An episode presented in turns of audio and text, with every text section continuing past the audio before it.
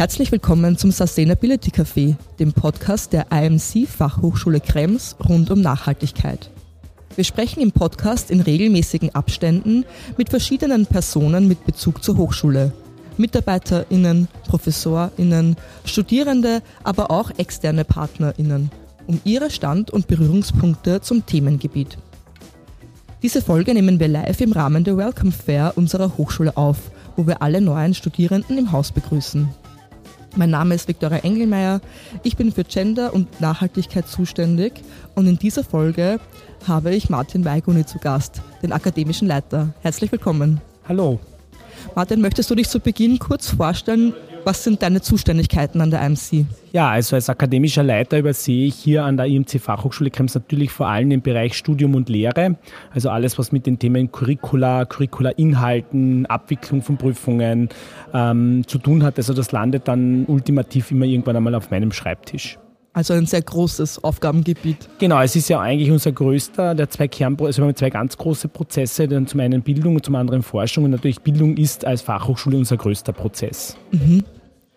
Du, was ist denn dein Zugang zur Nachhaltigkeit? Also wenn du dich vielleicht erinnerst, wie war so dein erster Berührungspunkt mit Nachhaltigkeit? Na, ich glaube, ähm, der erste Berührungspunkt bei so vielen jetzt von meiner Altersgeneration ist sicherlich einmal das Thema Umweltschutz, was so in den 80er Jahren, und ich kann mich noch erinnern, wo du Luftqualität etc., also äh, ich kann mich erinnern, wie ich das erste Mal in Wien war und da waren die Häuser wirklich noch so grau in grau gedüngt von den ganzen Abgasen. Also das war sicherlich die ersten Berührungspunkte, wo einem das mal bewusst geworden ist. Und dann kam relativ bald das ganze Thema Recycling. Mhm. Ähm, das war dann natürlich Ende der 80er, Anfang der 90er so ein großes Thema. Also sehr lang war das sehr umweltgetrieben. Ähm, ich glaube, da sind wir auch in Europa schon relativ weit, das anzugehen. Ähm, auch aufgrund meiner Auslandserfahrungen. Also wenn man es weltweit anschaut, da sind wir sicher um einiges weiter in Europa. Mhm. Nichtsdestotrotz nach wie vor ein sehr wichtiges Thema, weil ich sage immer, mein, der nächste Planet, der wahrscheinlich irgendwie habitabel ist, ist vermutlich ein paar Lichtjahre entfernt. Da werden wir nicht so schnell hinkommen. Also deswegen sollten wir darauf schauen, was wir haben. Aber nichtsdestotrotz, es geht schon noch weiter. Es geht eigentlich darum, für mich, dass man die Menschheit als Gesamtes und den Planeten als Gesamtes aber auch von kultureller Hintergrund, von ähm, gesellschaftlichen Hintergrund erhalten kann. Mhm. Das würde ich, glaube ich, als Nachhaltigkeit heute definieren, dass man es eigentlich sehr viel weiter fasst mhm. ähm, und wirklich auch diese kulturellen Aspekte, ähm, das Thema äh, Versorgungssicherheit etc. Ähm, hineinnimmt. Und wenn wir jetzt nochmal zurückhüpfen quasi an die Hochschule, was würdest du sagen, inwiefern ist Nachhaltigkeit auch für eine Hochschule wie die IMC relevant? Äh, zum einen natürlich, wir müssen auch leben, was wir hier sozusagen dann auch empfehlen. Also das ist einmal sicherlich das eine. Da sind wir auch sehr, sehr gut. Ähm, wir sind ja als einzige der Fachhochschulen im THE Impact Ranking gerankt, ähm, wo wir auch wirklich teilweise gerade im Responsible Consumption aufgrund unseres wirklich tollen Vermeidungskonzepten von, von Verschwendung sozusagen auch sehr gut gelistet sind. Ähm, also das ist der eine Punkt, dass man es auch als Hochschule umsetzt selbst. Das zweite, und das ist auch für mich das viel Wichtigere, es als Einstellung auch in die Köpfe unserer Studierenden zu implementieren. Mhm. Das geht über verschiedenste Wege. Zum einen über die Implementierung in die Curricula, aber auch über Veranstaltungen, die wir anbieten, bis hin dann, ähm, dass wir dann auch dann schauen in Praktika langfristig etc., was machen unsere Studierenden und wie können sie da beitragen dazu. Hast du da vielleicht zwei, drei Beispiele, die du uns erzählen kannst, wie Alumni da beitragen können? Nicht nur Alumni, also haben wir vielleicht ein Beispiel zu den curricularen Implementierung. Ähm, da haben wir natürlich das eine Thema, ähm, dass wir in den Bachelorstudien haben wir es jetzt verpflichtend eingeführt, einen Sustainability- und Ethikkurs, ähm, weil das ein sehr wichtiges Thema ist und man muss diese Grundstimmung zu schaffen. Wir haben dann eigentlich in allen Masterstudien, ähm, gerade im Businessbereich, einen CSR-Kurs, so Diversity-Kurs integriert. Also curricular machen wir da eigentlich eh schon sehr viel. Ähm, unsere Alumni sind da auch, wie, wie du sagst, sehr aktiv. Wir haben zum Beispiel einen Kollegen, der macht äh, mittlerweile Nahrungsmittel aus Insekten. Das mhm. ist ein Absolvent von uns. Das ist vielleicht ein ganz, das ist vielleicht ein bisschen exotisches Beispiel, aber ein sehr wichtiges Beispiel. Äh, ich habe das jetzt gerade unlängst auch probiert bei einer Veranstaltung schon und auch sogar schon mal gekauft. Also wenn man es nicht weiß, was da drin ist, schmeckt man es auch gar nicht. Also und ich glaube, das sind wirklich so Zukunftsthemen, die wir dann auch aufgreifen müssen.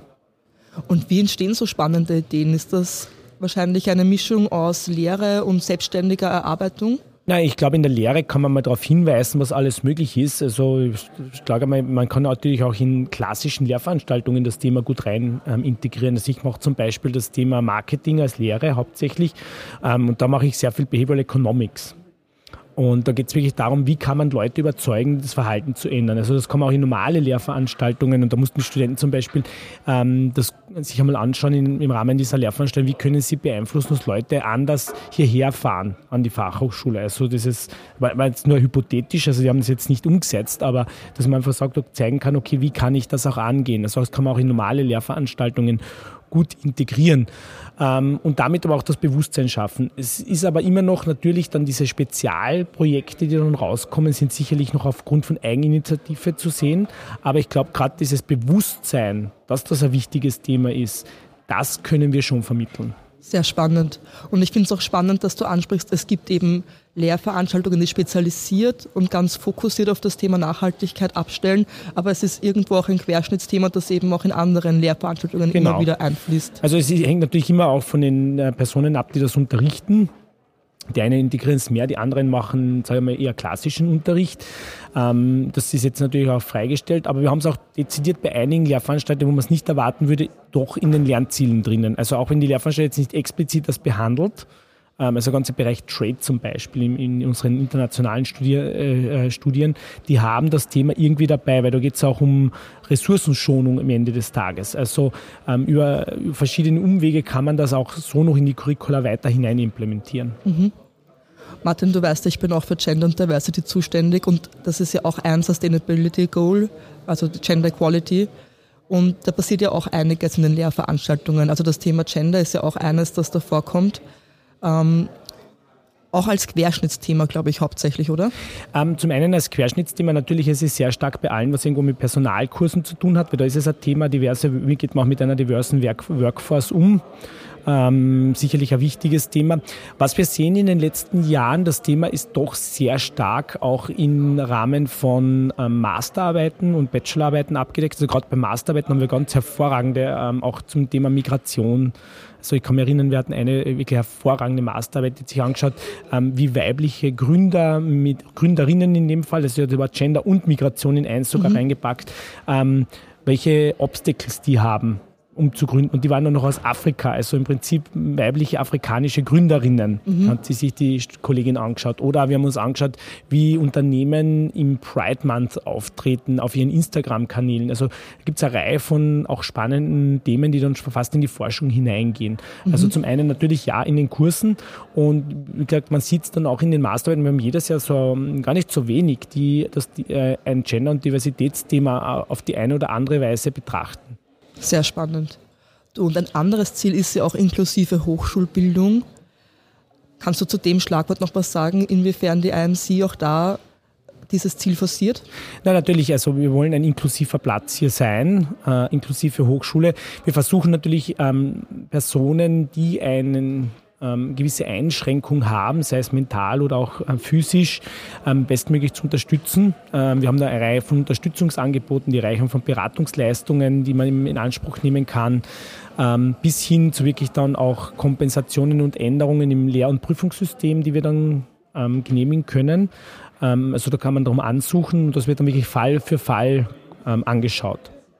Was man schon sieht, es ist äh, sehr oft eine mentales äh, Einschränkung, muss man schon sagen. Also physische haben wir weniger, es sind meistens mentale Einschränkungen und da versucht man halt bestmöglich zu helfen und das geht dann teilweise wirklich dahingehend, dass man Ansprechpersonen auch definiert etc. Also das ist nicht nur immer dann rein technisch, dass man sagt, okay, was kann ich hier machen, ähm, prüfungstechnisch, sondern auch wirklich, okay, dass die Leute, die brauchen auch wirklich nur jemanden zum Reden mhm. und das hilft uns schon, gerade wir sehen es auch, ähm, es sind oft auch internationale Studierende, die halt weit weg sind von zu Hause, die haben dann halt niemanden. Und da haben wir auch dann vom Buddy-Systemen bis hin zu Vertrauensmitstudierenden äh, alles Mögliche äh, ähm, sozusagen auf der Agenda, was wir hier anstoßen können. Ich meine, das muss, braucht natürlich noch ein Gegenüber meistens. Ähm, aber wir versuchen hier eben auch bestmöglich zu unterstützen. Das finde ich sehr wichtig, danke.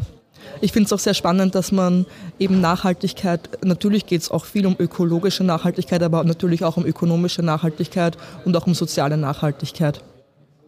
Martin, zum Abschluss noch eine relativ große Frage.